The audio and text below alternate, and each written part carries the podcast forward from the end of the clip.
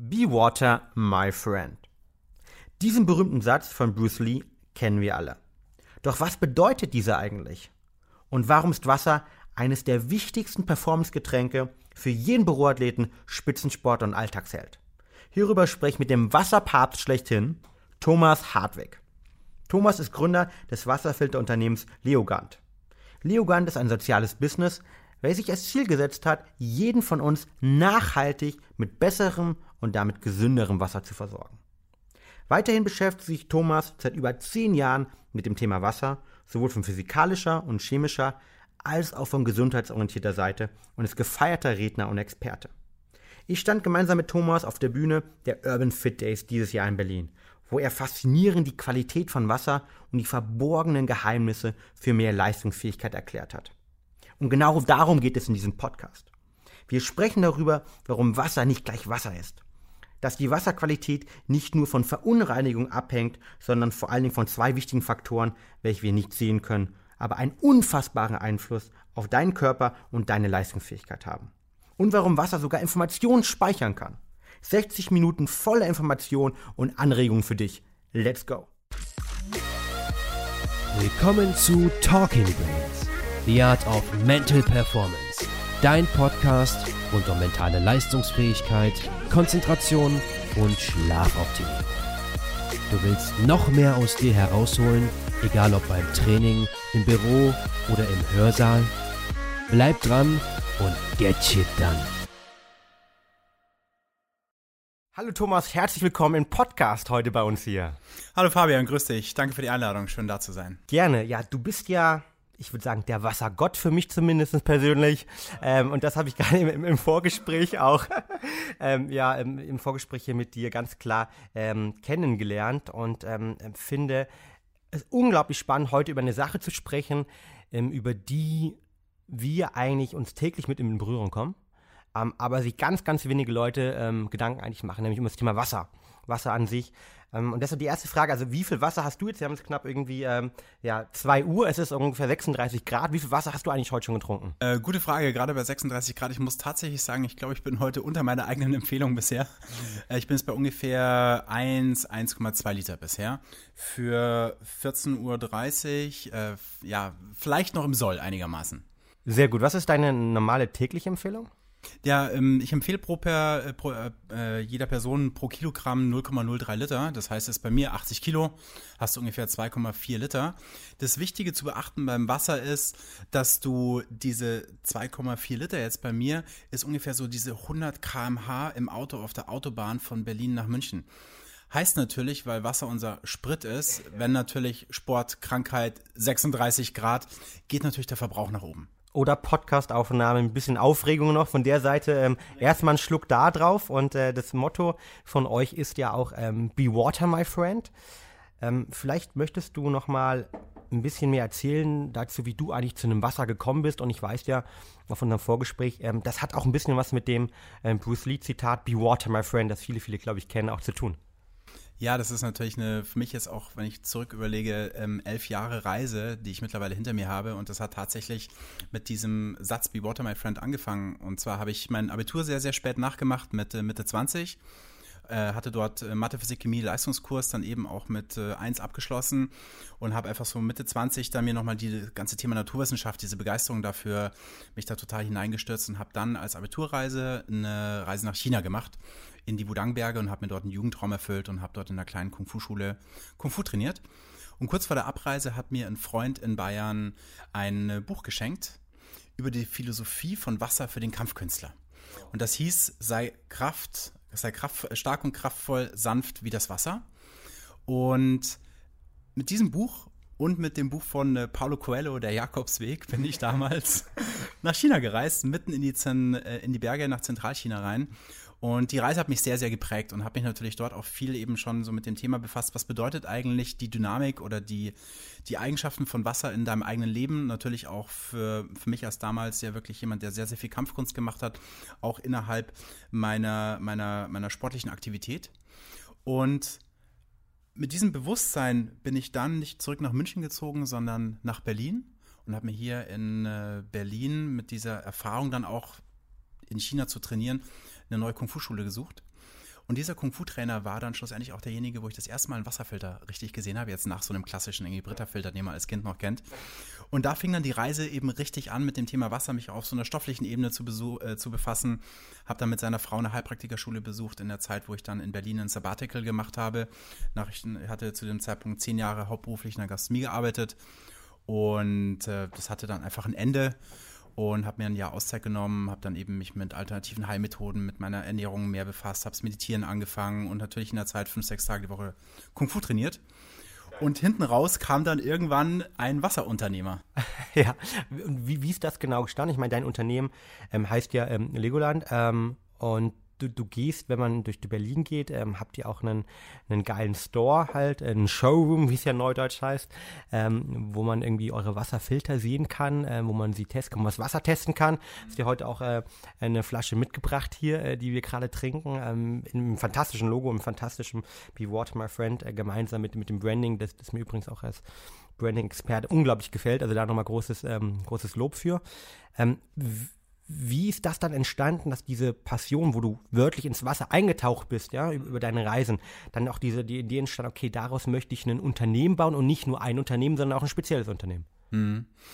Ganz, ganz wichtiger Wendepunkt in meinem Leben einfach gewesen. Ich habe so mit Ende 20, wie ich gerade sagte, sehr unerwarteten Ende in der Gastronomie einfach gefunden. Das ist eh immer so das Thema, ich habe Gastronomie sehr, sehr leidenschaftlich gemacht, aber so mit 30 oder mit 40 sind einfach so Wendepunkte, wo man überlegt, macht man das weiter? Ständig natürlich auch Nacht, Nachtleben.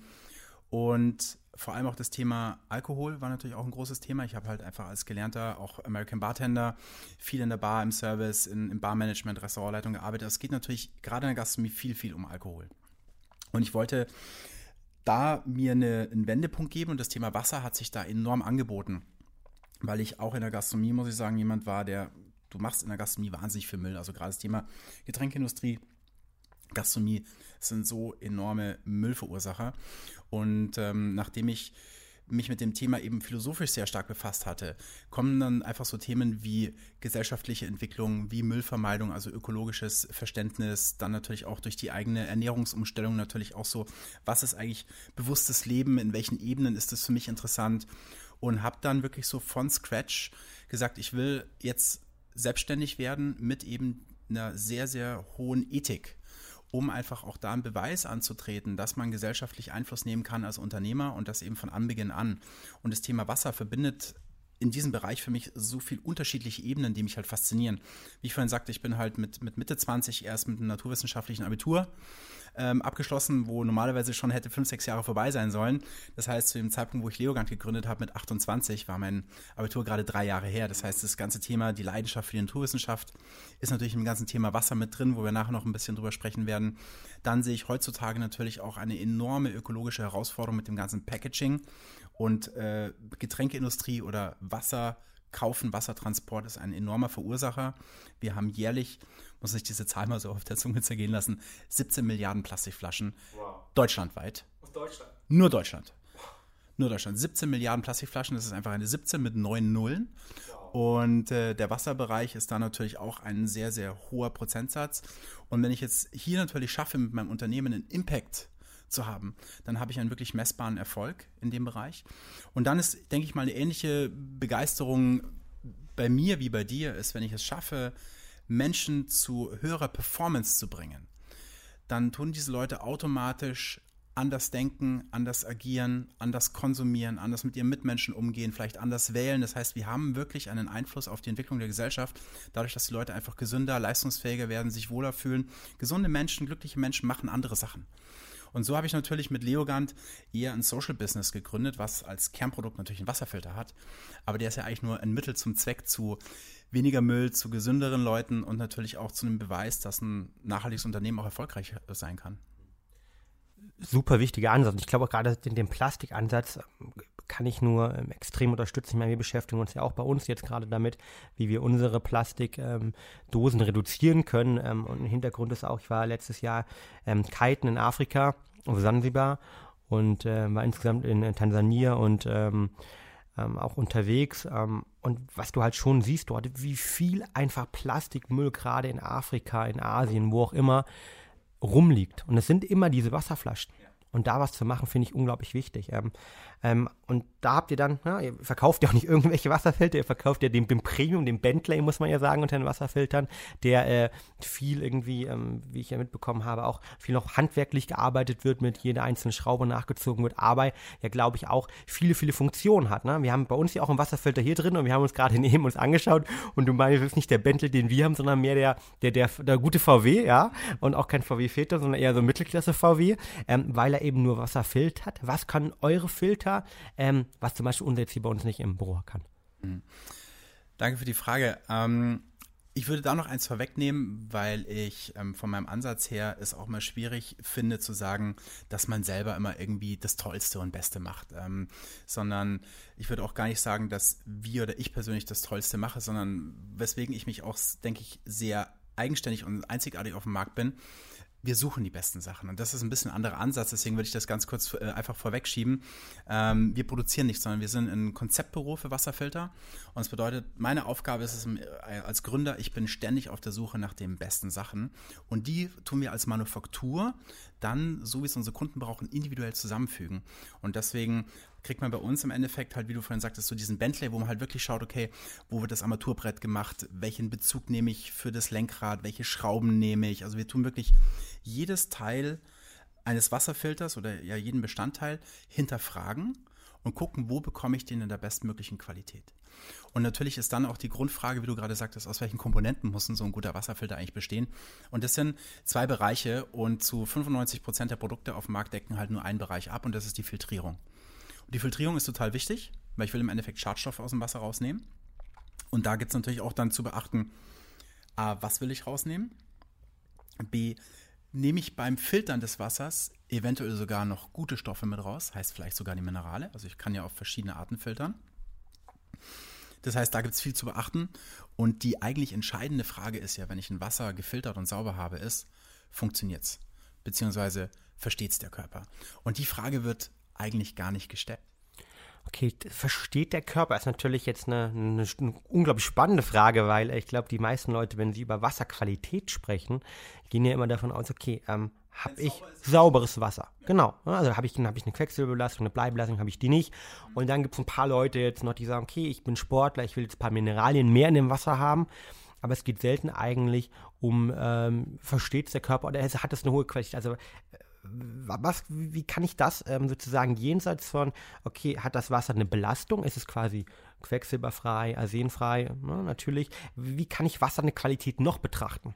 Mhm das wäre jetzt erstmal, würde ich vielleicht einen Schritt zurückgehen und sagen, was beachten wir heutzutage eigentlich, wenn wir etwas qualitativ äh, beurteilen wollen? Wir schauen uns die chemische Ebene an. Und ich würde als kleines Beispiel einfach mal einen Kohlenstoff mit reinnehmen und daran kann man einfach sehr, sehr schön sehen, was passiert, wenn ich mir nur die chemische Ebene anschaue. Wenn ich mir die chemische Ebene von Kohlenstoff anschaue, dann habe ich den in einer Ebene einmal als Graphit, das heißt als eine Bleistiftmine und natürlich aber auch als ein Diamant. Beides ist chemisch gesehen 100% reiner Kohlenstoff. Und wir lassen jetzt mal so den Preis raus und auch, was wir vielleicht lieber hätten, sondern einfach nur die Eigenschaft. Mit dem einen kann ich schreiben, mit dem anderen kann ich schneiden. Zwei komplett unterschiedliche Eigenschaften, die für den Chemiker komplett identisch wären eigentlich. Das heißt, erst wenn ich eine neue Betrachtungsebene, das heißt die Physik mit reinbringe, indem ich mir anschaue, wie ist der Kohlenstoff eigentlich räumlich zueinander organisiert, das heißt die Geometrie, dann wird plötzlich deutlich, wann ein Kohlenstoff zum Schreiben geeignet ist und wann ein Kohlenstoff zum Schneiden geeignet ist. Und natürlich kann ich jetzt das Ganze auch noch übertragen auf im Endeffekt Halbleitermodelle, also gerade wenn es dann darum geht, Impulse Strom zu leiten. Gerade im Bereich der Siliziumchip-Industrie geht es irgendwann nur noch um die Frage, in welcher Geometrie, in welchen Winkeln stehen eigentlich die Kristalle zueinander. Und so sieht man, dass wir heutzutage uns eher mit der falschen Betrachtungsebene auseinandersetzen, wenn wir qualitativ vor allem Wasser und Nährstoffe beurteilen wollen. Das ist immer noch so, dass ich auf die Nährstofftabelle schaue von eben diesem Müsli-Riegel und sehe, ah, so und so viel Kohlenhydrate, so und so viel Magnesium, so und so viel Fett. Aber ob der Körper dieses Magnesium, diese Vitamine überhaupt verstoffwechseln kann, sagt mir nicht die Mengenangabe, sondern eine ganz andere Frage. Und das muss ich ins Wasser eben als eigentlich essentielle Frage der Sauberkeit vorwegstellen. Okay, das heißt, ähm, ich kenne den Ansatz natürlich bei uns halt von den Produkten, dass wir sagen, okay, wir möchten nicht irgendeine Verbindung nehmen, wir möchten sozusagen auch ähm, die Inhaltsstoffe so verändern, dass wir schaffen können, dass der Körper sie aufnehmen kann. Also Vitamin C aus einem Supermarkt ist nicht gleich dem Vitamin C als Beispiel, das in unseren Produkten teilweise drin ist, weil wir andere Formen wählen, weil wir die auch noch verändern, damit sie vom Körper aufnehmbar sind, bioverfügbar sind. Und das kann ich quasi auch auf das Wasser setzen. Also Wasser kann auch eine Bioverfügbarkeit haben? Wasser muss eine Bioverfügbarkeit haben, denn zwei Drittel unseres Körperwassers sind ja intrazellulär. Und bedeutet, es muss durch die Zellmembran in das Innere der Zelle gelangen, um dort am Stoffwechsel überhaupt teilnehmen zu können, weil alles andere wäre ja im Endeffekt Gewebsflüssigkeit oder Intravasalflüssigkeiten, also Blut, Lymphe, Likor, wegen mir noch Verdauungssekrete. Aber um Stoffwechsel verfügbar zu sein, muss es ja durch die Zellmembran durch. Also die große Frage, die ich bei Nährstoffen habe und genauso wie bei Wasser ist, wie kriege ich es durch die Zellmembran? Und da gab es 2003 den Chemie-Nobelpreis für den Pete Agri. Der hat diese Wasserkanäle gefunden, diese Aquaporine. Und um durch diese selektiven Kanäle hindurchzukommen, braucht Wasser im Endeffekt eine ganz spezielle ich würde es mal sagen, Geometrie. Man kann natürlich auch sagen Resonanz, Frequenz, je nachdem, auf welcher Ebene wir uns jetzt unterhalten, ob wir im Bereich eher der, der Frequenzen, der Quantenphysik sprechen oder ob wir noch auf einer Ebene von geometrischen Modellen sprechen.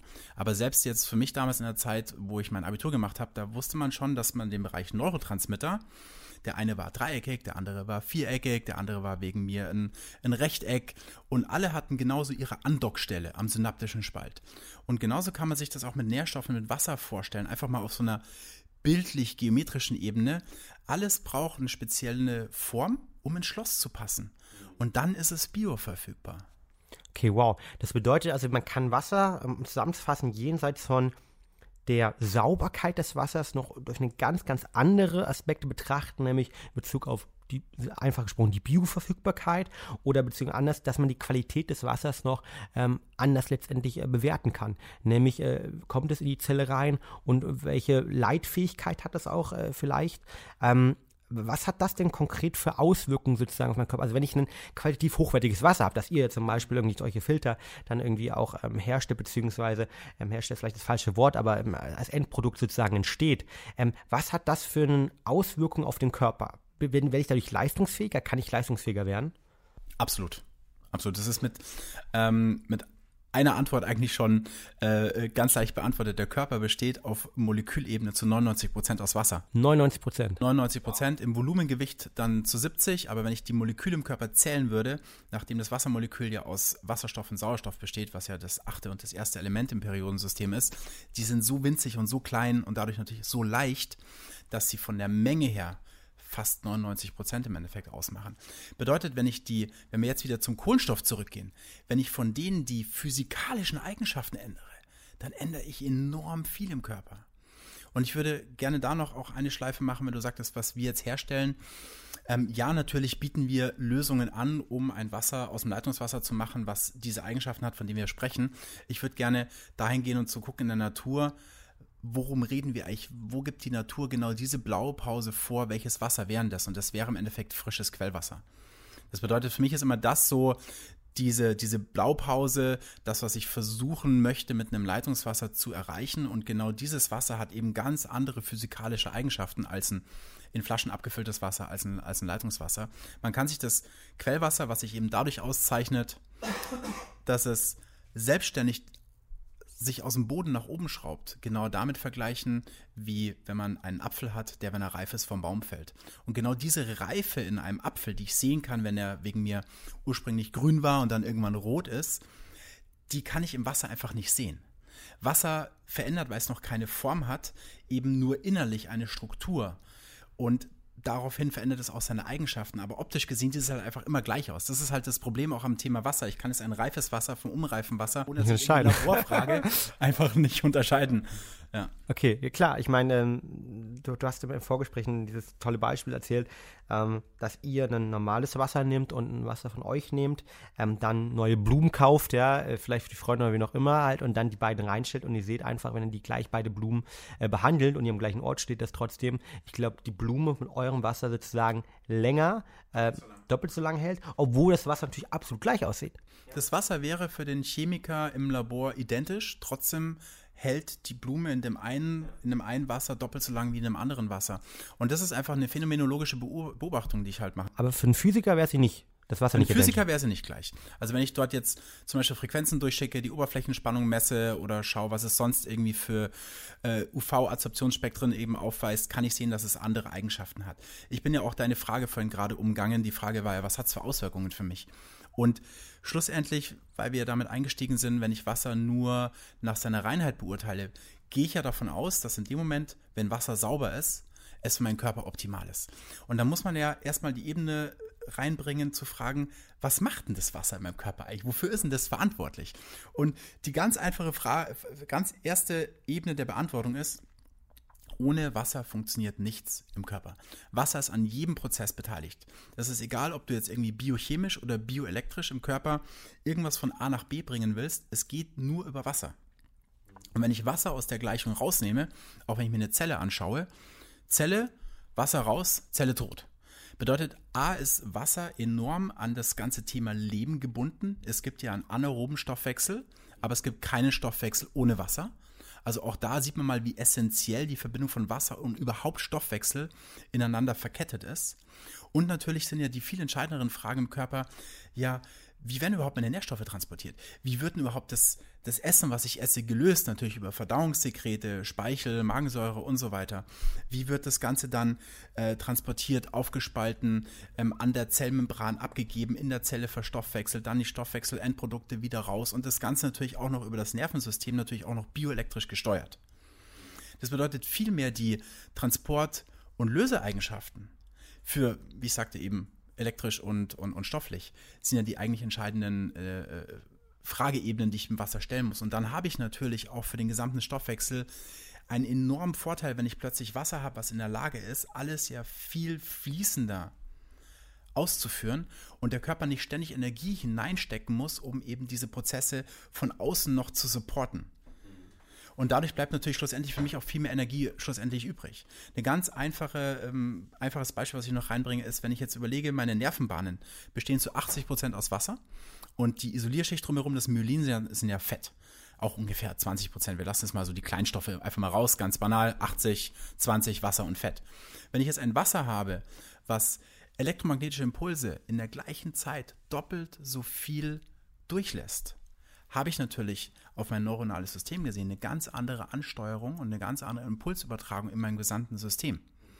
Und das ist natürlich für die Performance enorm entscheidend. Von Usain Bolt beim Startschuss sozusagen, äh, wo du olympisches Gold entscheiden kannst, wie schnell du reagierst, bist natürlich für jeden, weil alle Informationen äh, zwischen den Synapsen werden ja über diese neuronalen Systeme, die du schon richtigerweise gesagt hast, wo Wasser ein ganz, ganz äh, wichtiger Indikator ganz, oder ganz wichtiger Faktor ist, halt weitergeleitet. Und wenn ich das halt schaffe ähm, und da sozusagen qualitativ hochwertiges Wasser zu mir nehme, das eben diese hohe Leitfähigkeit hat.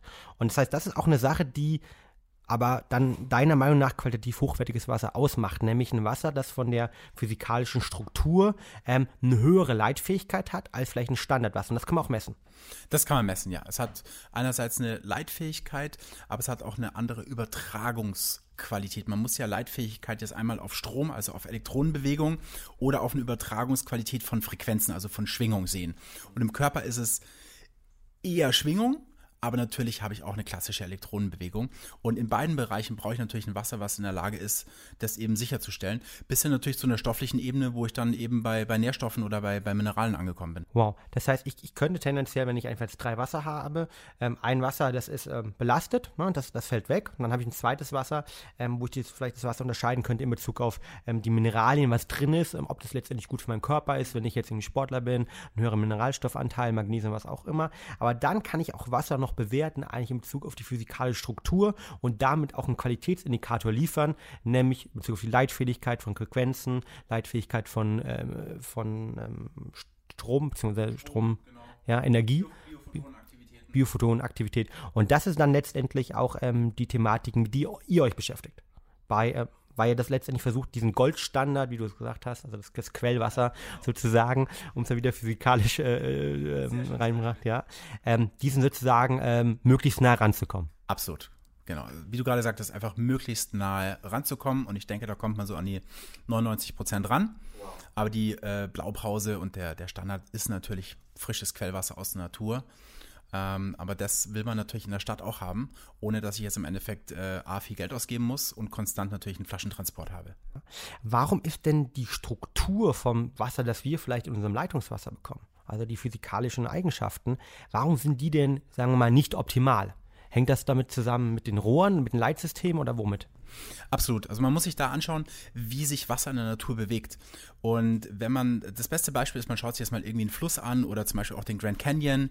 Das ist jetzt ja nicht so, wenn man jetzt als Beispiel Grand Canyon nimmt, dass erst der Canyon da war und dann das Wasser eben die tausend Jahre da durchgeflossen ist, sondern über lange, lange Zeit hat das Wasser sich diesen Graben gegraben. Und überall in der Natur, wenn man hinschaut, hat Wasser eher diese, man nennt es ja Meanderform, also dieses Meandrieren. Bedeutet, wenn man jetzt Wasser als Bewegungsdynamik beurteilen würde, würde man feststellen, Wasser meandriert. Das ist die Art, wie es sich vorwärts bewegt. So schlängelt. Schlängelt, genau. Das ist wie, wie so eine Schlange, genau. Das ist die Art, wie sich Wasser bewegt. Und was machen wir jetzt, was natürlich auch anders nicht geht? Ich kann jetzt keine Meander-Systeme Rohre, aufbauen, ja. Meanderrohre, ja. um damit eine ganze Stadt zu versorgen. Bedeutet aber, wir drängen etwas, was von seiner eigentlichen Dynamik eher eine schlängelnde, runde Bewegung hat, in rechtwinklige Systeme und setzen das auch noch unter enormen Druck. Weil Wasser in der Natur ja eher aufgrund von Schwerkraft oder eben von Struktur eher einem Sogprinzip unterliegt und wir das jetzt von hinten schieben und auch noch entgegen seiner eigentlichen Bewegung. Und dadurch verändere ich natürlich, jetzt wieder nicht äußerlich sichtbar, aber innerlich eben Strukturmuster, Oberflächenspannungen und das Ganze, man würde sagen, verklumpt auf Deutsch, verklustert. Hm. Krass. Das heißt, ähm, würdest du Leitungswasser an sich jetzt ohne gefiltertes, würdest du gefilt, also ungefiltertes Leitungswasser eigentlich trinken? Oder trinkst du ungefiltertes Leitungswasser? Absolut trinke ich ungefiltertes Leitungswasser. Also ich bin ja, bin ja jemand, obwohl wir ein Unternehmen haben für Wasserfilter, der ähm, kein Gegner ist vom Leitungswasser und auch nicht sagt, dass das besonders schlecht ist. Weil man muss einfach auch immer ins Verhältnis rufen, in was für einem Luxus wir hier in Deutschland leben. Und wir haben ein enorm gutes Leitungswasser im Verhältnis zu vielen anderen Ländern, die entweder gar kein Wasser haben oder ein enorm schlechtes Wasser. Nichtsdestotrotz, ich sehe das so ähnlich wie den Vergleich mit den Lebensmitteln. Wir haben ein Überangebot an Nahrungsmitteln, aber immer weniger Lebensmittel. Also was mache ich? Ich kaufe Bio, ich kaufe auf dem Markt, ich kaufe regional. Und wenn ich diesen Sprung mache, dass ich aus Nahrungsmittel ein Lebensmittel machen will, dann reicht mir das Leitungswasser nicht mehr. Das Leitungswasser ist für mich einfach so das Äquivalent zu einem äh, Nahrungsmittelangebot aus dem Discounter. Das ist verfügbar, das ist äh, trinkbar, das macht mich nicht unmittelbar krank, also fall nicht sofort tot um, aber es hat nichts mehr mit dem eigentlichen Leben zu tun. Und genau wenn ich diesen Qualitätsanspruch für mich bekommen habe in meinem Leben, dann gehe ich entweder in den Bioladen, das habe ich zwei Jahre lang gemacht und schleppe halt die Glasflaschen nach Hause. Und dann komme ich irgendwann äh, von ganz alleine auf die Idee, ob das nicht irgendwie günstiger geht. genau. Aber ich will natürlich diese Qualität behalten. Das kann ich aus meiner Kung-Fu-Zeit definitiv beantworten. Wenn du ein Jahr lang nur Quellwasser aus Glasflaschen trinkst, das fühlt sich anders an im Körper und du hast ein anderes Trend. Ja, und es schmeckt auch anders. Ich meine, ich äh, bin selbst mit dem Wasserfilter bei mir, ähm, bei meinen Eltern zu Hause. Äh, Gruß an meinen Vater, wenn er jetzt zuhört. Äh, aufgewachsen, der ähm, als Mediziner schon, glaube 15 Jahren gesagt hat, okay, ähm, man sollte Wasser, das Leitungswasser sozusagen äh, filtern. Und da gibt es auch noch andere Möglichkeiten. Energetisierung sprechen wir später nochmal drüber. Ähm, das war, ein Thema bei uns, aber es schmeckte auch einfach deutlich besser. Und es schmeckt heute auch deutlich besser, wenn ich ein gefiltertes, aufbereitetes Wasser habe halt. Ähm, du hast ein anderes Thema angesprochen, Plastikflaschen. Ähm, Wasser in Plastikflaschen, was sagst du dazu? Ist für mich das, äh, das Rauchen heutzutage. Also ich finde es unsexy, eine, also eine Plastikflasche in der Hand zu haben, finde ich, ist wirklich out. Hat man, hat man irgendwas nicht verstanden. Ich denke auch nicht, dass es jetzt sinnvoll ist, da eine 100% Lösung hinzubekommen. Es gibt immer mal eine Situation, also allein wenn ich am Flughafen bin und sie es mir an der, am Check-in abnehmen und ich drin irgendwie zwei Stunden warten muss, dann kaufe ich mir irgendwas. Ähm, aber in 80% der Fällen würde ich sagen, wo wir eine Wasserflasche kaufen würden, muss ich es nicht machen, weil ich entweder irgendwo gutes Leitungswasser bekomme oder vielleicht sogar irgendwo gefiltertes Wasser und äh, oder ich eine, die Möglichkeit habe, äh, zu, zu Glas zu greifen. Mhm das ist, ähm, ja, den du hast am Anfang angesprochen, dir ist das Thema Plastik ganz wichtig in Bezug auf eine Nachhaltigkeit einem, einem Umweltaspekt. Jetzt vom Umweltaspekt mal weggenommen. Es gibt ja noch eine Studie, die gezeigt hat, dass ein Großteil der Mineralwässer, die in Plastik abgefüllt sind, kleine Plastikpartikel noch enthalten über die Flaschen. Ähm, was ist da deine Meinung zu? Es gibt mittlerweile Studien, die sagen, sowohl im Leitungswasser wie im Flaschenwasser hast du pro 500 Milliliter ungefähr zwei Plastikfasern drin. Und deswegen ist halt jetzt die Frage, okay, was ist jetzt besser? Wir haben äh, die, die Wasserversorger werben natürlich generell damit, dass das Leitungswasser ja viel besser ist als das Flaschenwasser. Und da muss man sagen, da haben sie im Regelfall sogar recht. Und zwar gibt's äh, in Deutschland immer noch eine getrennte Verordnung für die Flaschenwässer und für das Leitungswasser. Die eine heißt die Mineral- und Tafelwasserverordnung und die andere heißt halt ähm, die Trinkwasserverordnung.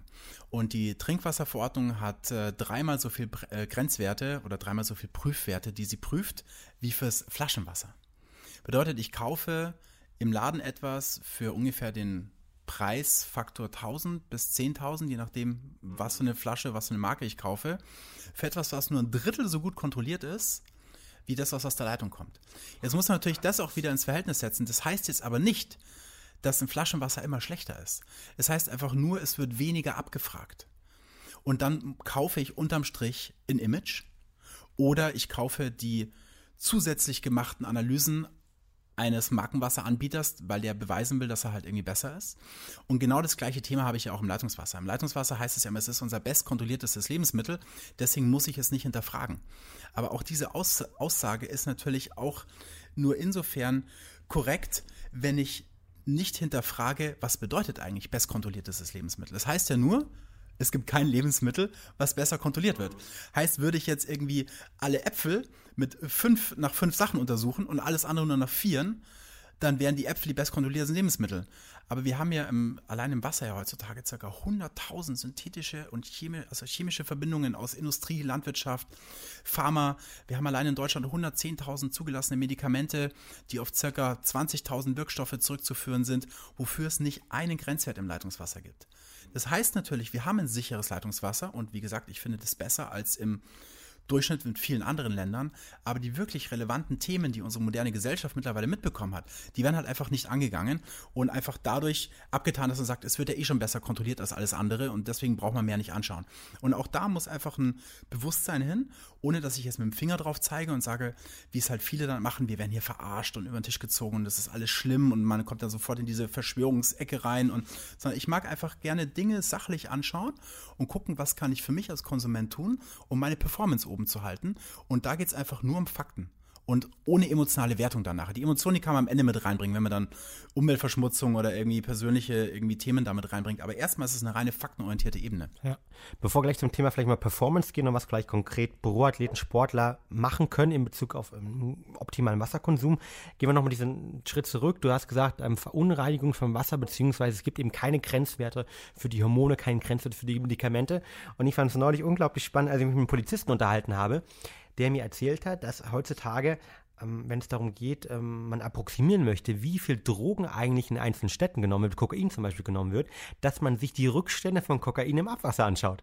Und die Rückstände Kokain im Abwasser zeigen zum Beispiel, Surprise, dass ich hätte gedacht, Berlin ist Nummer eins, das ist Köln anscheinend aktuell in Deutschland. Also in Köln wird am meisten gekokst, zumindest laut dieser Untersuchung. Danach kommt Berlin. Ja, ja, nee, danach kommt Berlin, danach kommt Frankfurt, dann München erst wohl. Äh, ich weiß nicht, von wann die ähm, Untersuchung ist, aber ähm, das zeigt sich schon in unserem Abwasser und unserem Wasser und damit auch in dem Leitungswasser, das natürlich nochmal filtriert wird, gefiltert wird, aber trotzdem das gleiche Wasser hier ist. Da sind ganz, ganz, ganz viele Rückstände drin. Was sind für deiner Meinung nach so die herausfordernden, gefährlichsten Rückstände, die wir aktuell haben und die du vielleicht auch schon in deiner Arbeit gesehen hast, weil ihr macht ja auch Tests oder beziehungsweise berät ja auch oder beratet die Kunden, wenn sie bei euch einen, einen Filter ähm, oder ein Filtersystem kaufen. Ähm, auf was soll man da achten? Ähm, das waren jetzt gerade zwei Fragen auf einmal. Also erstmal, was ist aktuell so die Hauptthemen? Das ist witzigerweise hängt es sehr stark mit der Saison zusammen. Irgendwie Antiepileptika, Röntgenkontrastmittel, äh, Heuschnupfenmittel, äh, Drogenspuren, wie du äh, gerade schon sagtest. Was äh, enorm zugenommen hat, ist natürlich äh, Hormone der Pille der, äh, von der Pille der Frau. Östrogene, was im Wasser natürlich immer, immer stärker wird. Die Herausforderung ist, ähm, wenn man sich jetzt mal wieder auf diese stoffliche Schadstoff Ebene mal sich das anschaut, wo die Herausforderungen sind, man weiß es eben nicht. Deswegen gibt es auch noch keine Grenzwerte, weil wir jetzt gerade der Feldversuch einfach sind und irgendwann in 10, 20 Jahren, wenn halt die ersten Probleme messbar, verifizierbar da sind und man weiß, worauf es zurückzuführen ist, dann wird der Gesetzgeber irgendwann reagieren. Aber die Frage ist halt, wie wirkt es sich aus, wenn du halt Mikrospuren an Antiepileptikas und Östrogenen wegen mir vom ersten Lebensjahr an ständig zu dir nimmst. Weil irgendwie in dem Moment, wo die Mutter dich abstillt, ist alles. die, der Babybrei, mit dem, den du bekommst, bis hin später dann, wenn du irgendwie in der Schule bist, irgendwie dein, dein Mittagsmüsli, der Kaffee, die Cola, die irgendwo hergestellt wird, wird ja auch wieder mit Leitungswasser gemacht. Also egal, alles, man muss sich das vorstellen, Wasser ist überall drin. In jedem Essen, in jedem Getränk haben wir Wasser drin. Und wenn du ein Leben lang einfach diese Mikrospuren zu dir nimmst, wissen wir nicht, wie es auswirkt. Und natürlich, gerade jetzt dann eher, wo man es merkt, wo es Probleme gibt, sind halt heute ältere Leute, die natürlich noch sehr stark ähm, an der Pharma natürlich sozusagen da eine Abhängigkeit sind, weil die wahnsinnig viele Medikamente bekommen. Und das sind diese ganzen Wechselwirkungen. Überhaupt nicht untersucht, wie sich einfach Mikrospuren von Medikamenten dann auswirken in der Wechselwirkung mit eben verabreichten äh, Medikamenten. Krasses Thema. Und äh, dazu, du hast die Östrogene angesprochen, auch da gibt es jetzt eine Studie, die ich gelesen habe, die zeigte, dass äh, Kinder gerade in der westlichen Mädchen, junge Mädchen in der westlichen Welt immer früher letztendlich in ihre Pubertät kommen und ähm, auch ihre Periode bekommen. Und eine Erklärung war ganz genau das, dass sie halt ähm, ganz, ganz viele ähm, Östrogene halt, also Hormone ähm, aufnehmen über das Wasser einfach. Seit Babyzeit an sich. Seit also Babyzeit. Zu unserer Zeit, wo wir, ich meine, ich bin jetzt 38, ich glaube, ich hatte noch einigermaßen sauberes Wasser. Das ging vielleicht so damals gerade los. Aber heutzutage kriegst du ja kaum mehr Wasser. Also es gibt noch so ganz wenig Stellen in der Natur, wo du gutes Wasser bekommst. Eines ist äh, diese Angel Falls in Venezuela. Da sind auch schon viele äh, Wasserforscher hin und haben dieses Wasser eben untersucht. Also einer war der Professor Korotkov äh, aus einer russischen Universität. Der hat das Wasser elektromagnetisch untersucht und hat festgestellt, dass das 40.000 Mal mehr elektromagnetische Aktivität hat als ein normales Wasser. Das muss ich überlegen. 40.000 Mal. Er sagte dazu in dem Interview, man müsste eigentlich von zwei unterschiedlichen Flüssigkeiten sprechen. Das mal nur so am Rande. Wir haben heutzutage eigentlich keinen Zugang Zugang mehr zu Wasser, so wie es sein sollte. Und zudem ist es eben so stark verschmutzt im Mikrobereich. Aber da schon so stark mit so vielen unterschiedlichen Sachen, dass wir eigentlich, seitdem wir auf die Erde gekommen sind, geboren sind, einen Cocktail an Chemikalien zu uns nehmen, die dann zum Beispiel sich so auswirken, wie du es gerade beschrieben hast. Und man sieht es natürlich sehr, sehr stark an äh, Amphibien, wo man einfach sieht, dass die natürlich schon sehr, sehr stark äh, Twitter, äh, äh, Twitter-Formationen haben, äh, Verstümmelungen haben, dass eben gerade ja in, in, im Kleintierbereich im Wasser, man sieht, dass da äh, sehr, sehr starke, ja, einfach äh, Fehlbildungen schon da sind. Mhm. Wer jetzt nicht auf dem Dorf oder in der Natur wohnt, wo er sagt, okay, da ist ähm, so wenig Menschen oder so wenig Menschen gibt es dort und die menschliche Dichte ist doch noch nicht ganz so groß, dass ich irgendwie auch ähm, an vernünftiges Wasser vielleicht komme, sondern mitten in der Stadt, wie wir jetzt bei den Berlin wohnen.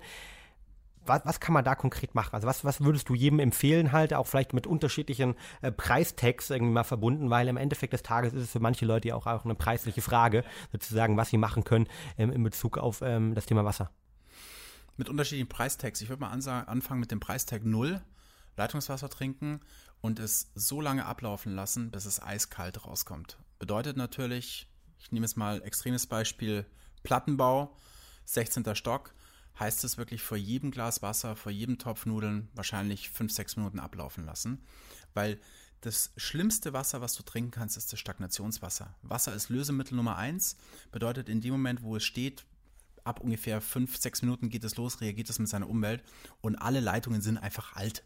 Also auch wenn die vor ein paar Jahren gemacht sind, die sind jetzt schon wieder alt, wenn man da reinschauen würde. Total. Wenn ich da kurz unterbrechen darf, habe ich nur ein Beispiel, es auch wirklich mal merken kann. Ich war neulich irgendwie im Urlaub, ähm, war segeln in Kroatien, bin nach einer eineinhalb Wochen äh, zurückgekommen, komme nach Hause, mega geschwitzt, war warm draußen, schnapp mir das erste Wasser und ich wusste halt, okay, äh, die Putzfrau war jetzt auch nicht da. Das heißt, zwei, knapp zwei Wochen lang wurde beim Wasser nichts genommen. Nimm das Wasser raus, probiere es und, und merk schon beim Schmecken, das schmeckt schal, das schmeckt nicht gut. Hab's wirklich, hab's dann ablaufen lassen, hm, dran gedacht, man soll mal was ablaufen lassen, etwas länger. Hab nach zwei Minuten wieder probiert, komplett ein anderer Geschmack. Anderes Wasser, ja. Komplett ein anderer Geschmack.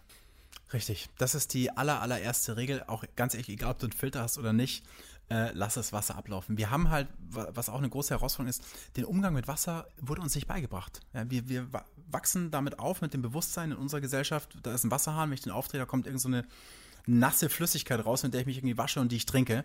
Aber wie man die behandelt, das wissen wir eigentlich gar nicht. Und für Wasser wäre es eigentlich am besten, wenn es immer in Bewegung, immer im Fluss wäre. Also das Beste wäre sogar eigentlich aus meiner Sicht heraus, wenn alle Wasserhähne immer offen wären. Dann hätten wir viele Probleme nicht. Wenn das Wasser konstant einfach im Bewegen, im, Flie im Fließen wäre. Was ganz klar, wenn ich dann, das ist natürlich eine Hypothese, die, wo viele jetzt aufschreien, wenn sie sagen, Wasser, Wasserverbrauch. In, äh, in Afrika gibt es Probleme, die Leute kommen nicht an Wasser, wir sollen jetzt komplett das Wasser ständig verbrauchen. Äh, wie stehst du dazu? Du wirst ja sicher deinen Gedanken mhm. dazu gemacht haben. Äh, ich merke mir einfach die Frage, wo der wir gerade waren mit, so, mit den verschiedenen Preistags, genau, so komme ich an gutes zu. Wasser. Ähm, man muss hier, wie bei allen Sachen, differenzieren ich kann nicht eine Aussage allgemeingültig, glaube ich, für den ganzen Planeten immer, immer, immer äh, äh, nehmen. Und vor allem im Bereich Wasser sehe ich das aus der Ebene Europa, Zentraleuropa. Und wir haben so viel Wasser hier.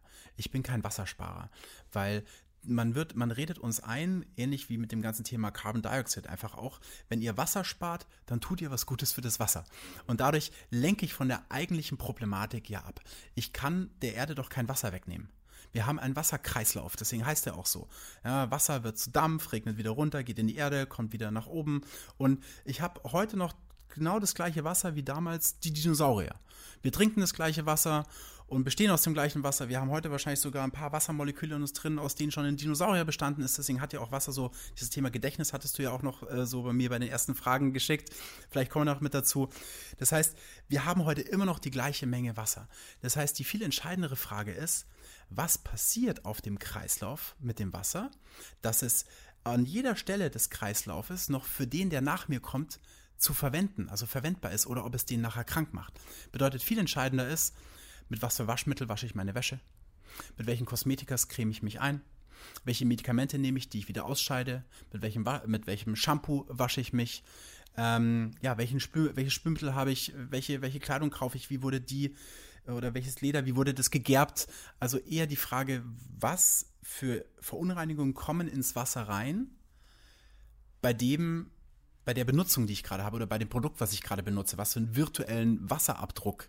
Und nicht in der Menge, nicht quantitativ. Das ist doch vollkommen egal, wie viel Wasser gebraucht wird für irgendwie ein Kilo Rohschokolade, weil Schokolade enorm viel Wasser braucht. Viel entscheidend ist doch einfach, wie viel Fertilizer muss ich mit auf das Feld draufschütten, was dann mit ins Grundwasser eingeht. Was letztendlich das Wasser langfristig zerstört. Zerstört, unbrauchbar macht. Das heißt, ich meine, das ist ein riesiges Feld halt da und ähm, aber heißt nicht, wir sollen in Afrika soll, heißt nicht, wir sollen in Afrika kein Wasser sparen. Man muss natürlich schauen, wo gibt es wirklich Wasserknappheit die müssen Wasser sparen. Aber dort, wo es keine Wasserknappheit gibt, ist die viel entscheidendere Frage eben, wie verantwortungsvoll gehe ich mit dem Wasser um? Und da glaube ich, äh, bevor wir da nicht jetzt reingehen können aufgrund der Zeit, aber kann man, glaube ich, ganz einfach Pi mal Daumen sagen, alles das, was nachhaltig, was natürlich ist, was möglichst wenig Schadstoffe, Chemie, Pestizide etc. enthält, ist letztendlich für unsere zukünftigen Generationen sicher und für das Wasser gut. Richtig, und dafür darfst du auch fünf Minuten länger duschen. Okay. Sehr gut. Das ist doch schon mal auf jeden Fall ein Takeaway und dann noch eine kalte Dusche oben drauf halt, ja. Und dann, dann sind wir auch noch beim Energiesparen und tun unserem Körper die kalte Thermogenese was Gutes. Wir waren vor beim Preistag und haben gesagt, äh, Nummer eins, ähm, erstmal lang ablaufen lassen als großen irgendwie Wasserhack. Was, was könnte man noch machen mit irgendwie, vielleicht jetzt auch, wenn man für die Hacks ein bisschen mehr Geld ausgeben möchte? Was sind die nächsten Thematiken? Ja, dann würdest du natürlich als nächstes zu einem guten äh, Aktivkohlefilter übergehen.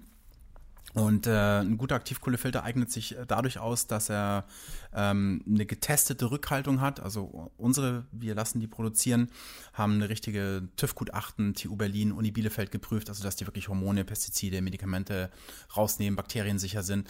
Und wir arbeiten ohne Silber, ohne UV-Bestrahlung, ohne Chemie. Also ich will natürlich auch nicht beim Filtern wieder irgendwie äh, einen Beigeschmack mit reinbringen, weil was bringt mir ein Wasser, wenn es zwar irgendwie gefiltert ist, aber ich es hinten nach irgendwie wieder bestrahlen muss zum Beispiel. Also wir arbeiten da sehr, sehr naturschonend. Das wäre jetzt mal so die nächste Ebene. Ähm, und dann, wenn ich eine Ebene oben drauf setze, dann muss ich natürlich an das Thema Struktur denken. Und dann ist die Frage, wie vitalisiere ich das Wasser? Und da gibt es natürlich jetzt auch von von 0 bis 1000 halt irgendwie verschiedene Möglichkeiten, jetzt einfach mal so von der, von der, vom Energiekoeffizienten her. Und das Einfachste, was du machen kannst, ist natürlich das, was irgendwie unsere Eltern schon gemacht haben, wenn man jetzt so Eltern hat, sagen wir mal so Hippie-Eltern hatte. Die haben da irgendwie so Edelsteine reingeschmissen und da haben wir gedacht, okay, die sind nicht mehr so ganz beisammen, wenn die irgendwie so Steinchen ins Wasser reinschmeißen. Aber es ist im Endeffekt die erste Möglichkeit, Wasser feinstofflich zu beeinflussen. Und das Schöne ist, heutzutage kann ich das physikalisch halt einfach messen und begründen, weil man weiß, dass aus einem, aus einem Kristall kommt eine elektromagnetische Spannung raus. Das ist eine Piezoelektrizität. Wasser ist ein Dipol, hat zwei Plus- und Minuspol. Und wenn ich etwas, was auf elektromagnetische Felder reagiert aufgrund seines Dipolcharakters, mit etwas in Berührung bringe, was Strom aussendet, dann fängt es an, sich zu verändern. Die Interpretationsebene, was das jetzt bringt, würde ich jetzt mal kurz außen vor lassen, aber Fakt ist, es hat einen Effekt und es schmeckt besser. Ja. Das wäre so der ganz, sag ich mal, Basic-Ansatz, den man, den man nehmen kann. Und natürlich, wenn man jetzt, danke, dass du uns so geehrt hast mit dem Thema Bentley, ähm, wenn man jetzt halt ein äh, Luxusgefährt haben will, wo man halt wirklich von der ersten Dichtung bis zum Wasserhahn halt alles nach maximaler Materialqualität aufeinander abgestimmt hat, dann kommt man zum Beispiel zu uns. Hm. Und da geht es dann darum, dass ich auch überlegen kann, okay, wie kann ich das Wasser von der Struktur ähm, so verändern, dass es halt optimal fließt, um es metaphorisch zu sagen, anders gesprochen, eine optimale Bioverfügbarkeit. Ähm, Körper, die Reizweiterleitung optimal, optimal hergestellt, äh, dargestellt wird und die sozusagen dort ähm, noch was meine Qualität des Wassers einfach bessern kann. Das Wasser muss aus meiner Sicht heraus im Körper funktionieren. Es muss mega gut schmecken. Und natürlich sollte das gesamte System und für uns, wie ich anfangs sagte, ich habe ja eher so ein Social Business gegründet, finde ich natürlich auch das System bis hin zu der Verantwortung des Unternehmens, natürlich die Umwelt, optimalerweise nicht noch mehr belasten. Und wenn ich das in Einklang finde, finde ich, habe ich ein gutes System bekommen. Und äh, gerade wie du auch vorhin sagtest, es schmeckt erstmal besser. Das ist das Aller, Allerwichtigste. Wir haben eine Kontrollstelle bei uns im Gesicht, die nennt sich Mund. Und was ich, wenn ich da was reinschütte und mein Körper irgendwie sagt so, oh ja, yeah, das ist irgendwie lecker, dann ist es auf jeden Fall für meinen Körper auch etwas, was zuträglich ist, worauf er Bock hat. Und das Beste, was du machen kannst, ist Wasser zu trinken, was dir gut schmeckt, weil du trinkst freiwillig mehr. Von diesem freiwillig mehr trinken hat dein Körper sofort einfach einen, einen höheren Effekt, weil er natürlich dieses Wasser bei jedem Prozess braucht. Und ich würde da kurz einfügen, was so eine ganz, ganz wichtige Kurve ist, die man sich, die man sich merken kann.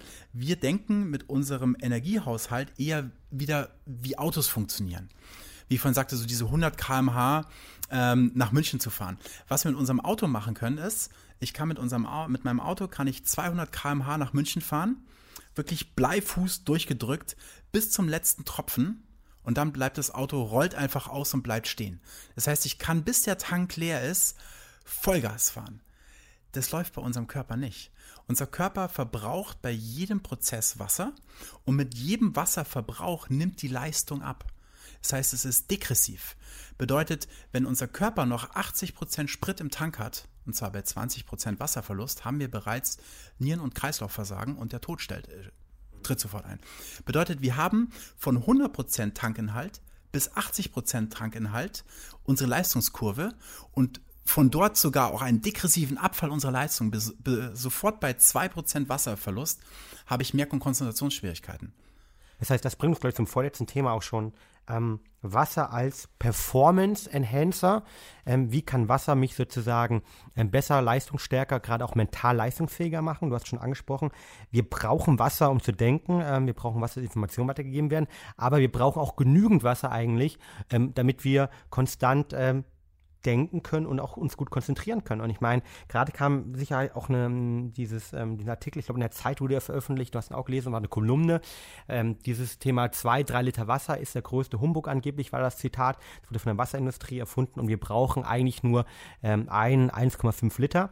Ähm, was würdest du dieser Autorin irgendwie entgegenhalten?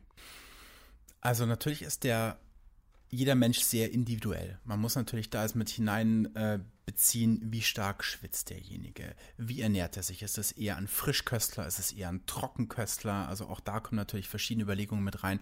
Aber generell muss man halt überlegen, wo kommen wir her? Wir kommen halt einfach von dem Einzeller entwickelt, dann aus dem Wasser heraus zum Landläufer hinweg und wir sind nichts anderes als eine komplex laufende Membran mit zwei Beinen. Und das beste Beispiel ist für mich eine Qualle, die an, an, an, Land gespült wird. Wenn ich diese Qualle an Land habe und die liegt in der Sonne, ist die halt in vier Stunden vertrocknet und tot. Und man kann sich vorstellen, dass es dieser Qualle auf dem Weg bis dahin konstant schlechter gehen wird und nicht, dass die irgendwie nach vier Stunden plötzlich so äh, auf einmal tot ist, sondern bis dahin konstant natürlich auch abbaut in, im Wohlbefinden, würde ich jetzt mal so äh, spekulieren. Und ähnlich ist es bei uns Menschen einfach auch. Jetzt kann ich natürlich hingehen und ich habe jetzt einen 10 Liter Eimer Wasser und würde dieser Qualle einfach nach zwei Stunden 10 Liter Wasser auf einmal drüber schütten, dann schafft es vielleicht nicht vier, sondern fünf Stunden. Wenn ich jetzt aber diese 10 Liter Wasser nehme und ihr alle zehn Minuten einen kleinen Schluck einfach drüber tue, schaffe ich es vielleicht einen ganzen Tag. Und nichts anderes ist es mit uns. Wir haben einfach nur eine komplexere Membran entwickelt als diese Qualle, die ja zu 99 Prozent ja wirklich komplett aus Wasser besteht, in 100 Prozent Wasser lebt und ein eigens von sich heraus agierender Stoffwechsel ist, der im Wasser lebt. Also muss man sich mal vorstellen, was eine Qualle eigentlich ist. So 99% Wasser lebt komplett differenziert innerhalb 100% Wasser. Und wir sind eigentlich heutzutage noch genau das Gleiche, nur eben komplexer. Bedeutet, ich würde hingegenwerfen, wir brauchen, damit alle Stoffwechselfunktionen wirklich komplett auf 100% fahren, konstant Wasser zum Nachschieben, weil der Körper einfach auf alles, was er macht, Wasser verbraucht. Und das das, das Beste, was man da nennen kann, ist natürlich auch, wo man es sofort merkt, ist, wenn wir essen. Wir sollten ja optimalerweise so von 11, 12 Uhr mittags bis irgendwie 18, hm, ich esse eher so bis 20 Uhr, aber eigentlich so dieses Intermediate-Fasten ähm, tagsüber essen. Und in dem Moment, wo ich das Essen anfange, brauche ich ja Verdauungssekrete.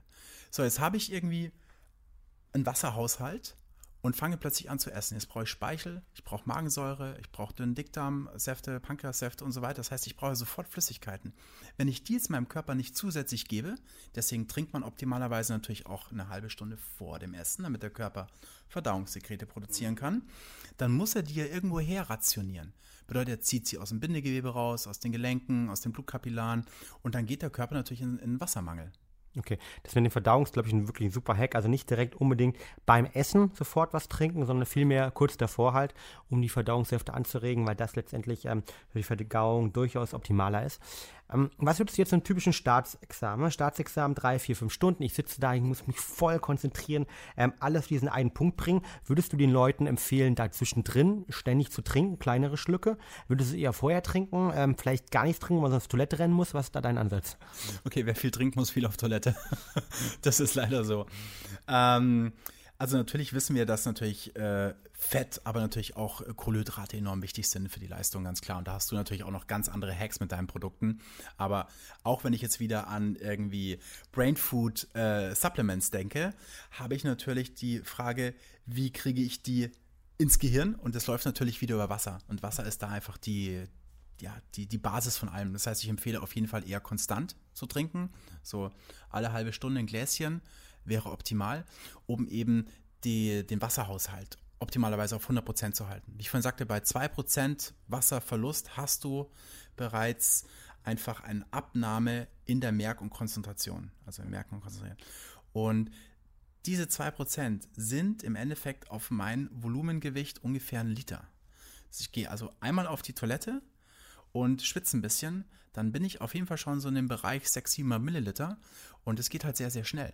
Deswegen mein wichtigster Hack, den ich jedem mitgeben würde und das ist so mein, wirklich, also ein Life-Hack, den merkt man, wenn man sich den angewöhnt, ist, stehen da früh auf, Mundhygiene, duschen, halben Liter Wasser trinken, warten.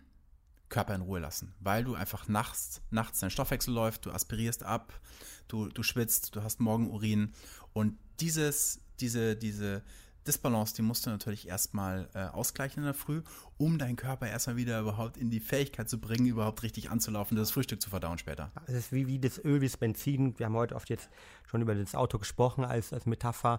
Ähm, du brauchst quasi dieses Benzin von vorne weg halt. Und ähm, gerade wenn du es über Nacht verloren hast, ähm, dann bin ich, machst zum Beispiel morgens immer mit der Zitrone noch ein bisschen Zitronensaft rein. Kann man auch machen. Ein bisschen Salz noch rein halt. Ja, ja. Also bei gutes Wasser. Das Elektrolyte. So, Elektrolyte. Ja. Ähm, das ist, glaube ich, auf jeden Fall ein guter Start. Was empfiehlst du Sportlern beim Thema Wasser?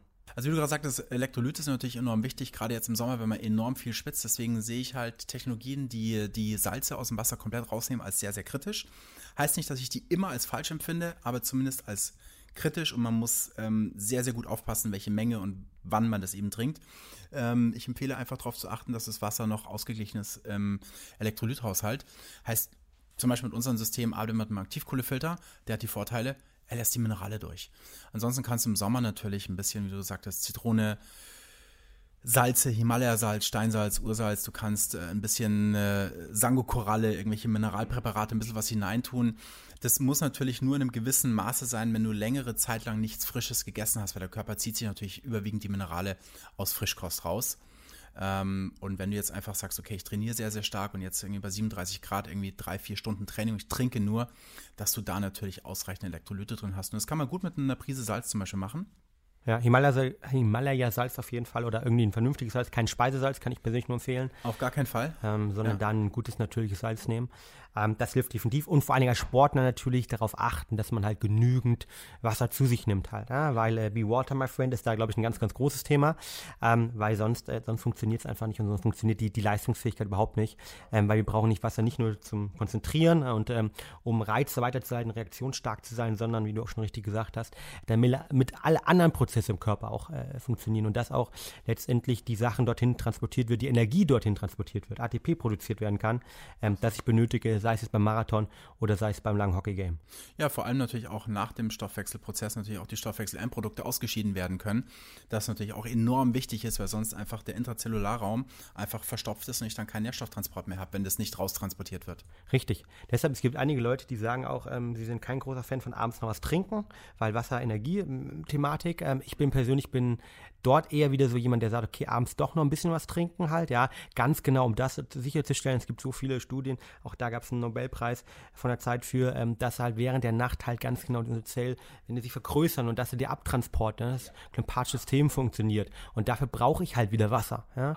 Also auch da irgendwie äh, Wasser nochmal ein bisschen zu nehmen, vielleicht kein zwei Liter, damit man nachts aufwacht, ähm, ist definitiv auch ein, ein Schlafhack, den ich immer empfehle. Ja, das sehe ich genauso, vor allem auch, ähm, obwohl es immer so ein bisschen so ein flaches Beispiel ist mit dem Auto, aber es funktioniert halt einfach, es funktioniert so gut, jeder versteht in Deutschland halt, ja. Genau, ähm, genau, das, das, das Autoland. Äh, meiner Meinung nach tut man das Auto, wenn man es in die Garage fährt, voll tanken und in der Früh, wenn du es rausfährst, sofort wieder tanken. Und dann hast du wirklich Leistung in deinem System. So kann man sich es einfach merken. Und unterm Strich lade ich jeden ein, ich denke, das wirst du auch machen mit, auch mit, mit euren Produkten. Ausprobieren, reinfühlen, gucken, ob es wirkt. Definitiv ist, glaube ich, ein ganz wichtiger Tipp. Lass uns zum Schluss nochmal auf eine ähm, fast schon philosophische Frage reingehen, aber eine Frage rein, die, die ich unglaublich spannend finde. Ähm, Wasser kann Informationen speichern. Ähm, das ist eine Sache, die ich jetzt schon mehrmals gelesen habe. Ähm, eine Sache, die wir auch am Anfang diskutiert haben. Ähm, welche Information kann Wasser speichern? Was bedeutet das eigentlich für uns? Okay, das ist natürlich eine gute Frage so zum Schluss, die ja noch mal einen gesamten Podcast aufmacht. Ähm, das wir vielleicht machen wir es dann kurz, aber auf jeden Fall, wir brauchen ja auch eine Anregung vielleicht für einen weiteren Podcast. Genau, das wäre vielleicht ein kleiner, kleiner Teaser dafür. Äh, ich würde erstmal das Wort Information auseinandernehmen. Information heißt ja etwas in seine Form bringen. Und alles heutzutage hat eine Information. Ob ich, mich, ob ich dich anschaue oder ob ich mich mit dem Rücken zu dir drehe, hat eine Information. Und eine Information gibt es auf verschiedenen Ebenen, kann ich mir die anschauen. Ich kann mir die strukturell geometrisch anschauen. Ich kann mir die natürlich innerhalb einer Frequenz, also eine Frequenz ist natürlich auch eine Information anschauen. Und Wasser als Dipol ist ein Speichermedium und auch eben ein, Reson ein Resonanzraum für elektromagnetische Felder, das heißt für jegliche Information.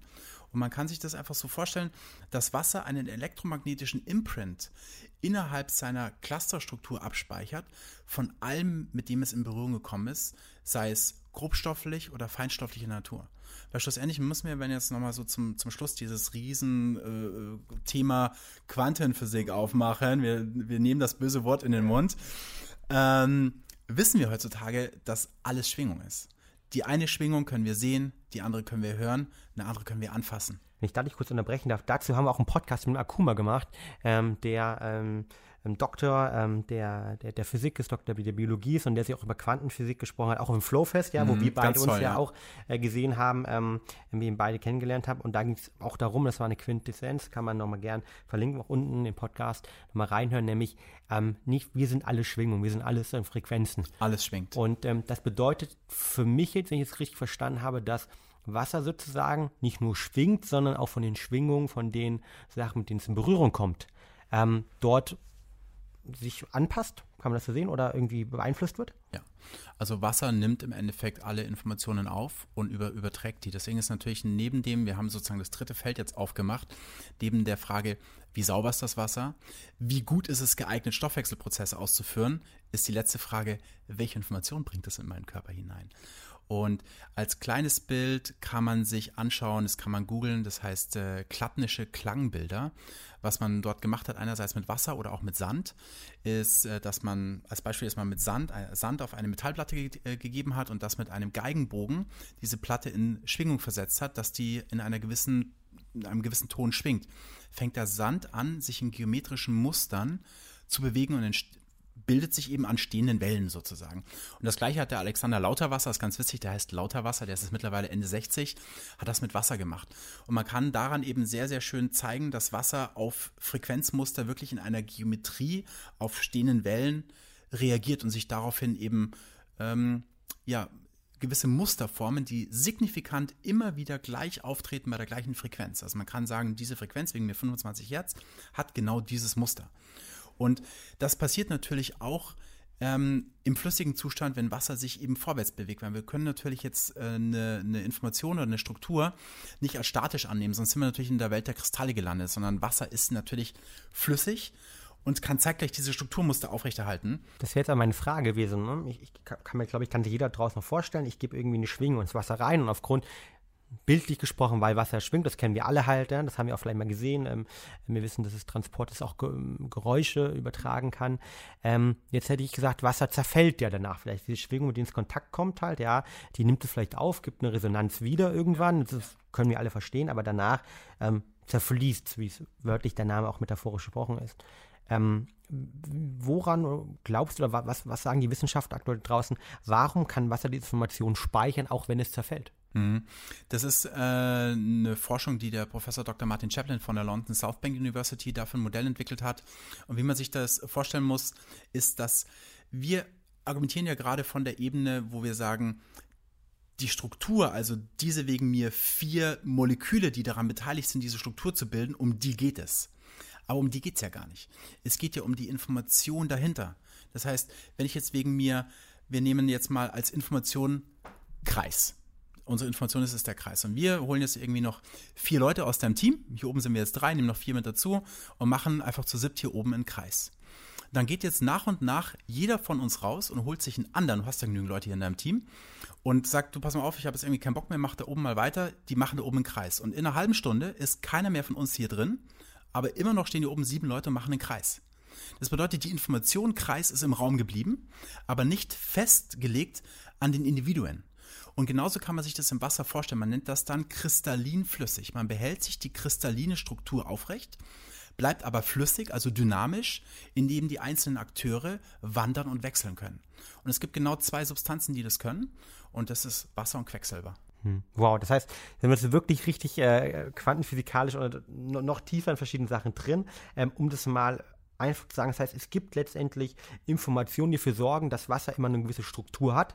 Und ähm, auch wenn ich sozusagen, und wenn ich diese Information verändere, ähm, dann zerfließt Wasser, aber es kommt immer wieder in diese Struktur einfach zurück aufgrund dieser dahinterliegenden Information. Solange ich die nicht ändere, absolut. Ich würde dann noch ein Beispiel mitbringen, was einfach so besonders ist am Wasser.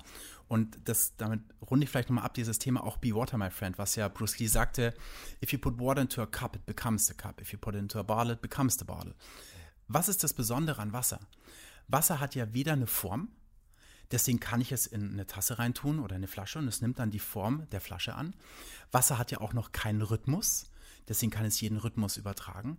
Wasser hat auch noch keinen Stoffwechsel, deswegen kann es den Stoffwechsel ermöglichen. Wasser hat keine Farbe, keinen Geschmack. Wasser hat nichts. Also würde man jetzt philosophisch sich das anschauen, könnte man sagen, Wasser hat eigentlich sogar kein Ego, weil es alles, was es bräuchte, um sich äußerlich zu beschreiben, dass ich sagen kann, okay, das, wenn du so bist, dann bist du Wasser. Es gibt ja nichts, wo ich sagen könnte, okay, das macht Wasser aus. Wenn du Wasser beschreiben würdest, würdest du sagen, was ist ein Wasser? Das ist eine Flüssigkeit, die ist formlos, geschmacklos, farblos. Es ist alles los, ja, es, es hat nichts. Bedeutet, Wasser ist natürlich dadurch enorm gut geeignet, Informationen aufzunehmen und die zu übertragen, weil es ja noch nichts Eigenes hat. Es ist sozusagen wirklich, man in einem Vortrag es mal so schön gesagt, für mich Potenzial zum Anfassen. Das ist pures, pure Lebensessenz eigentlich. Und gerade auch, wenn wir jetzt bei dem Thema Information sind, Rupert Sheldrake wäre jetzt derjenige, der so mit diesem Informationsfeld eben auch gearbeitet hat.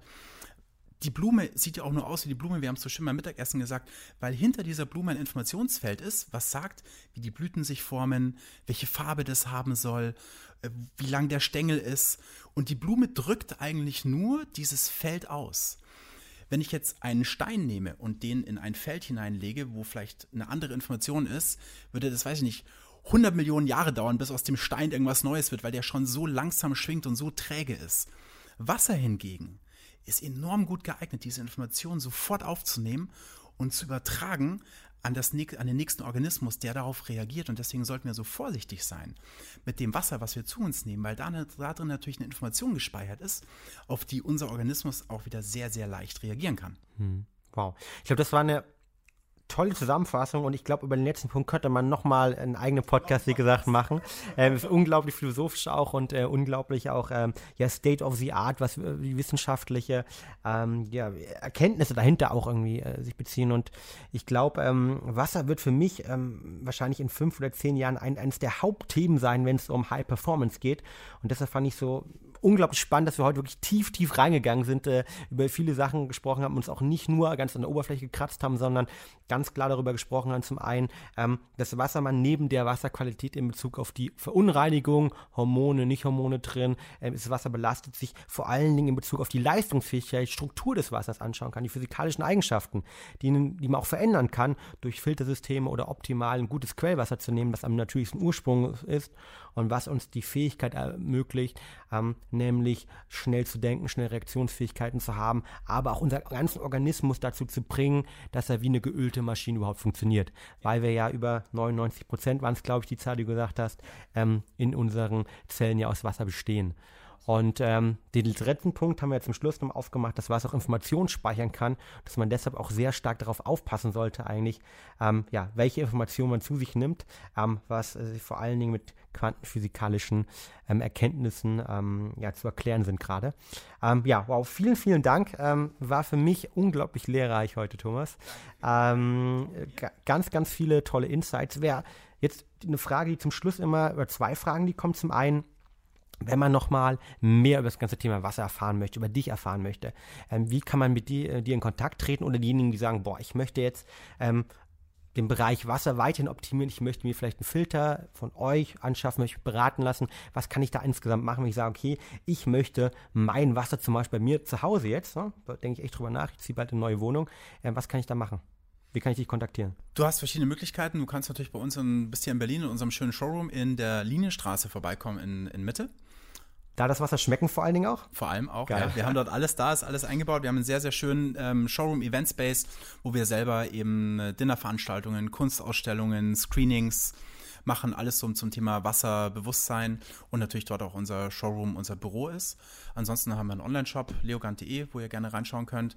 Und uns ist es, muss man ganz ehrlich sagen, echt am liebsten anrufen, vorbeikommen. Also wir sind einfach ein, ja, ein sehr, sehr nahbares Team. Uns geht es wirklich darum, das, was wir heute besprochen haben, einfach in so einem kleinen Appetizer natürlich auch mit jedem Filtersystem äh, mitzugeben. Weil, wie ich vorhin sagte, äh, ähm, anfänglich, das Filtersystem ist ein Produkt Mittel zum Zweck. Aber dahinter geht es um eine viel, viel größere Sache und ich denke, das spürt man vor allem dann, wenn man mit uns in Kontakt kommt, wenn man auf die Webseite schaut. Es gibt auf der Webseite einen Punkt Magazin. Da versuche ich in regelmäßigen Abständen einfach neuen Content reinzustellen, wo ich Artikel schreibe über aktuelle Fragestellungen. Und äh, ansonsten gibt es bei mir, klar, äh, Podcasts, ähm, Vorträge, die ich halte, um eben auch den Bereich Education äh, da voranzutreiben. Cool. Verlinken wir alles unten drunter in dem Podcast. Wer findet, äh, findet die Links. Zum Schluss eine Frage, die ich äh, in letzter Zeit fast jedem ja, Gast bei uns stelle. Hast du irgendwelche Bücher, irgendwas, was du empfehlen solltest, wer sich auch mit dem Thema nochmal unabhängig von dir beschäftigen möchte? Hast du ein Thema, wo du sagst, okay, das sollte man lesen, hören oder sich anschauen? Oh wow, jetzt äh, erwischte mich ganz schön, weil ich lese sehr, sehr viel. Ähm, das Überlegung, okay, welches Buch nehme ich da raus? Ich befasse mich ganz, ganz viel, muss ich sagen, mit meinen Gedanken. Also ich würde sagen, 80 Prozent meiner Bücher zu Hause sind The Power of Thoughts. Und da gibt es natürlich eine riesengroße Bibliothek an Büchern. Ich versuche mich viel mit welchen zu befassen, die das ganze Thema auch sehr wissenschaftlich angehen. Ähm, spannende Bücher ist natürlich irgendwie The Magic of Thinking Big, irgendwie so ein Klassiker in dem Bereich, wo man einfach merkt, okay, das, ich würde mal sagen, so eine Essenz, die ich aus dem Buch mitnehme, ist, wir limitieren uns in unserem Geist selbst. In dem Moment, wo du dir vorstellen kannst, dass du wegen mir erfolgreich und glücklich bist. In dem Moment machst du erst, jetzt gehen wir in Quantenphysik, das Feld auf, wo diese Frequenzmuster überhaupt entstehen können, um sich einen Resonanzkörper zu suchen in dieser materialisierten Welt, um sich dir zu präsentieren. Und äh, ich glaube, neben dem, auf der Ebene, wo wir gerade gesprochen haben, Wasser, Nährstoffe, ist die wichtigste Ebene, dass wir uns mit Themen befassen, die unseren Geist klar machen und uns helfen, positive Gedanken zu formulieren, weil wir dadurch einfach unsere Realität prägen. Und da ist es, glaube ich, jetzt auch egal, welches Buch du dazu rausziehst. Hauptsache einfach, dein Kopf ist klar und sauber. Sehr, sehr geiles Abschlusszitat, weil es natürlich zu unserem Podcast Talking Brains auch unglaublich passt und zu unserem Unternehmensmotto Erfolg beginnt im Kopf. Von der Seite Absolut. nochmal vielen, vielen Dank, Thomas, äh, für diese lehrreichen, jetzt auch, glaube ich, deutlich mehr als 60 Minuten. Ähm, ich habe unglaublich viel mitgenommen. Äh, wir haben ein bisschen geschwitzt hier. Ja, wir müssen gleich Grad. nachhydrieren. Wir müssen nachhydrieren mit deinem Wasser, dafür haben wir es hier. Und äh, freue mich sehr jetzt auf äh, ein kühles Glas äh, von deinem ja, energetisierten, optimalen, qualitativ hochwertigen Wasser. Und dann immer dran denken, Wasser ist nicht nur Wasser, sondern Wasser ist viel mehr. In dem Sinne, ja. euch einen schönen Tag, produktive Woche. Denkt dran, get shit done und äh, habt einen geilen Tag. Super, danke dir. Ciao, ciao.